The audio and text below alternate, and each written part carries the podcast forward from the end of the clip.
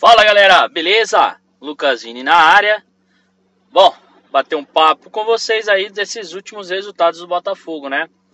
Tivemos aí a vitória contra o Criciúma, 1 a 0 dentro de casa, resultado muito importante, jogo bastante difícil. Depois fomos para Londrina, jogo emocionante, né? É, Criciúma vencemos por 1 a 0.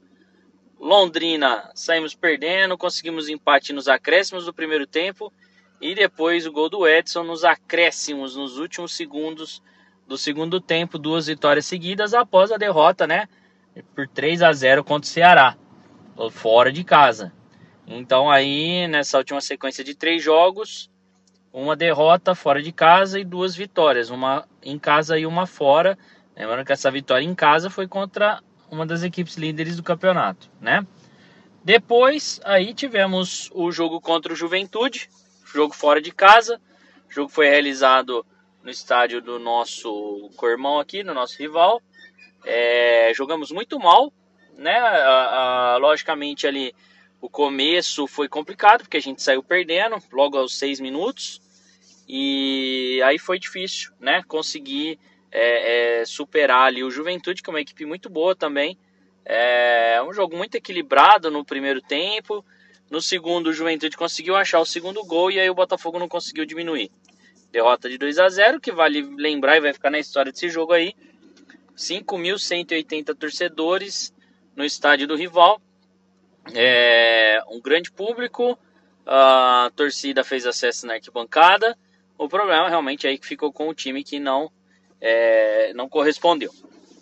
Fomos para um jogo fora de casa, um jogo muito difícil. Jogamos no sábado, né? E tivemos aí o jogo na terça-feira, o jogo contra o, a equipe do Sampaio Correia.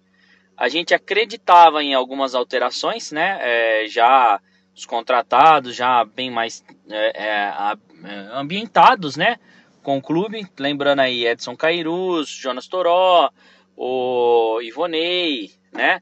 É, já podendo aí uh, entrar nos jogos, né? É, é, lembrando que no último jogo só o, o não entrou, né? É, é, nas últimas três partidas aí a gente teve a entrada de todos. Aí no último só o Kairos não entrou. O Botafogo uh, veio com a mesma formação praticamente do jogo contra o Juventude. A diferença ali apenas uh, no Patrick Break voltou no lugar do, do Jean Vitor. Né? Patrick Bey cumpriu a suspensão por três amarelos contra o Juventude e voltou. Ah, o Botafogo fez um jogo muito defensivo, tentando buscar ali um contra-ataque, uma, duas bolas, o que não é a característica do Edson, não é a característica do Osman e muito menos, né? Lógico do do Salatiel. O Botafogo com esses três jogadores não tem característica de jogar reativo, não tem como jogar no contra-ataque. É, são jogadores de transição lenta. Então, uh, falta ali um, um para jogar dessa maneira, faltaria ali um meio-campo, né? A gente tem aí o, o, o, o Xuxa para isso, né? Mas tudo bem, tem aí as questões lá do gramado, questão climática tal, talvez não seria o jogo para o Xuxa. Mas, uh, defensivamente a equipe foi muito bem, né? É, inclusive conseguimos aí duas boas jogadas é, de cabeça em, em, bola parada, uma quase que o, que o que o Márcio fez e outra quase que o Lucas Dias fez, bola inclusive estourou na trave. É, Matheus Albino quando precisou foi muito foi acionado, foi muito bem. Conseguimos aí um, um, uma boa defesa no primeiro tempo e depois bem tranquilo.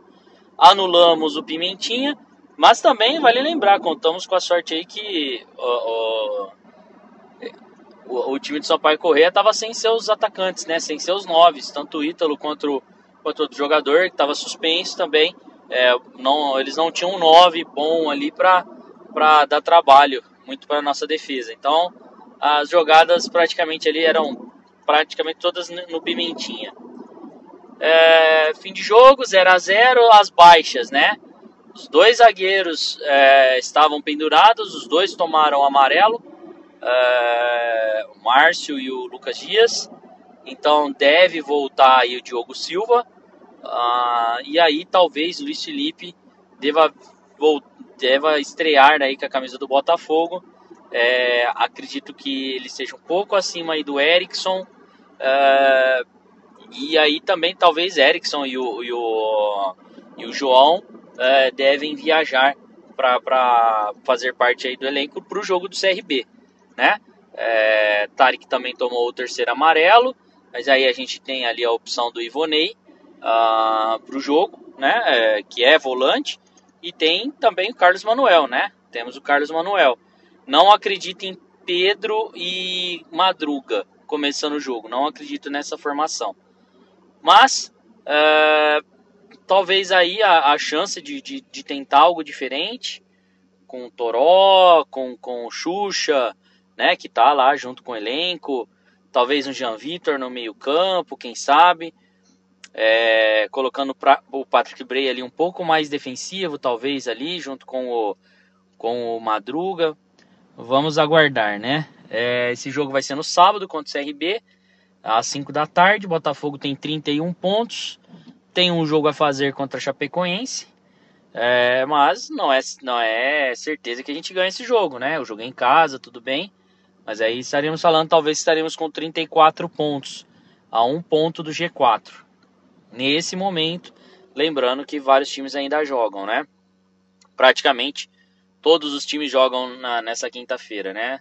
Só tivemos aí o tropeço do Mirassol contra o Havaí e tivemos a vitória do CRB que está atrás da gente contra o Atlético que também está atrás. É, então é isso aí, pessoal. Um breve resumo aí.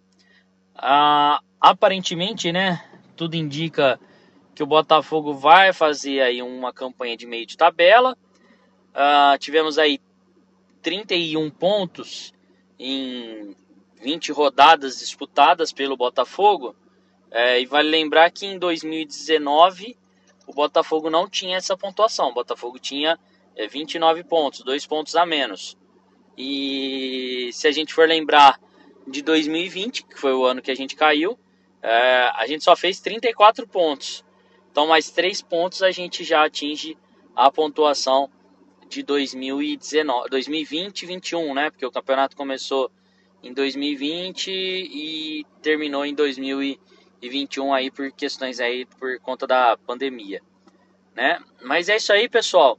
Uh, confiantes aí, mas é aquilo, vamos levando aí. Vamos primeira meta, né? 45 pontos, faltam 14.